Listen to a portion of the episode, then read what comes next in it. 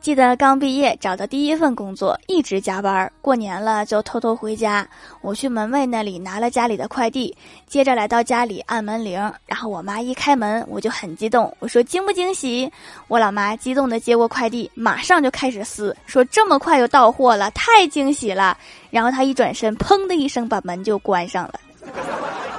老妈，你看看我呀，我不是送快递的呀。